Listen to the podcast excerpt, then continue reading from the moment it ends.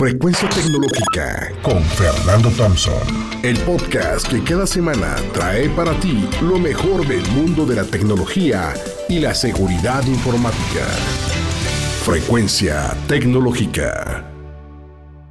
Y fíjense, ¿quiénes son los países más atacados por cibercriminales? Pues para más detalle, aquí Fernando Thompson. Adelante, Fer, ¿cómo estás? Gracias, Mariloli. Pues a ver, a nivel mundial, amigos, o sea, digamos, hay una lista y hay un número muy grande y hay que entender eh, este fenómeno y este problema, porque a final de cuentas tenemos que saber pues, quiénes están en esta lista, el fenómeno se va a seguir moviendo y pues ahorita lo que les quiero describir es por orden de, digamos, de cómo van apareciendo, pues en realidad, ¿qué, va, qué, es, ¿qué es lo que se hace? Y quiero que entiendan primero qué es un hacker. Un hacker, a final de cuentas, es un criminal que tiene la habilidad de obtener acceso con o sin permiso a una computadora y quedarse con los datos.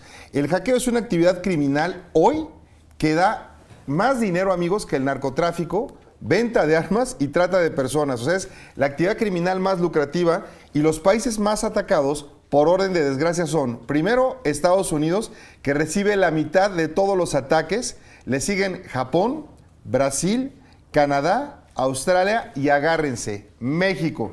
México ocupa el sexto lugar de los países más atacados que completan, eh, digamos, eh, la lista más adelante. Chile, Corea, India, Perú. Y pues bueno, miren, para dimensionar el problema, eh, les detallo que se estima fueron al menos 53 millones de ciudadanos estadounidenses que se vieron afectados por el ciberdelito. Tan solo perdieron 6.900 millones de dólares en el 2021 por delitos relacionados con la cibernética, incluidas, escuche usted, estafas románticas por 956 millones de dólares, engañaron ahí a las personas, estafas de inversiones falsas, 1.400 millones de dólares, ataques de correo electrónico empresarial, 2.390 millones de dólares. Wow. Ahora, lo peor para el 2024, Mariloli, amigos, se calcula pérdidas a nivel mundial de más de 15 trillones de dólares, es decir, 15 millones de billones de dólares. Ahora, en México los ataques van a llegar a partir de emails de compañías, medios sociales, WhatsApp. Los más populares van a ser los denominados phishing, que son mensajes apócrifos vía mensajes de texto o correos electrónicos, el secuestro de información conocido como ransomware y las compañías como su principal objetivo, aunque también van a llegar, eh, digamos, programas de software muy dañinos conocidos como troyanos, spywares, entre otros. Ahora, ¿por qué? Bueno, hay varias razones. Primero, la primera es la ingenuidad de las personas y de las empresas, una baja inversión en ciberseguridad, el uso de videojuegos, música, películas y software pirata, porque en el 95% de los casos vienen contaminados con programas de software dañinos escondidos en los famosos USBs o al descargarlos de Internet, así como también la falta de un cibercomando y una estrategia nacional que invierta en proteger los principales activos digitales de la nación y sus ciudadanos. Pero, por el otro lado, también tenemos países con las mejores estrategias de ciberdefensa, es decir, aquellos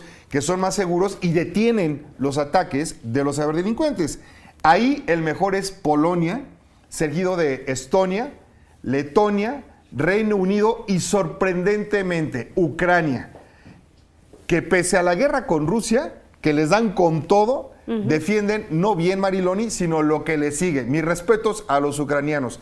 Ya lo saben, querido público, México es líder entre las víctimas del cibercrimen a nivel mundial.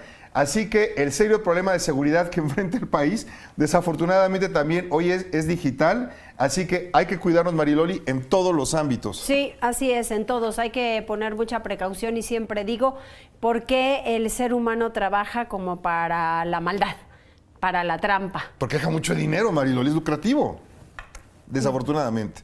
Pues es desafortunadamente. Porque no hay educación, porque no hay valores, porque hay solamente eso. Trampa, abuso y verle la cara a todos.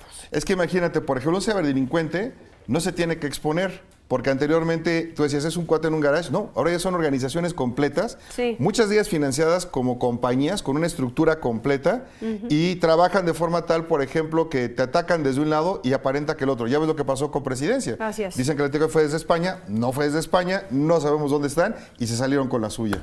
Gracias, Fer. Al contrario, gracias a ti, Mariloli. Que les vaya muy bien.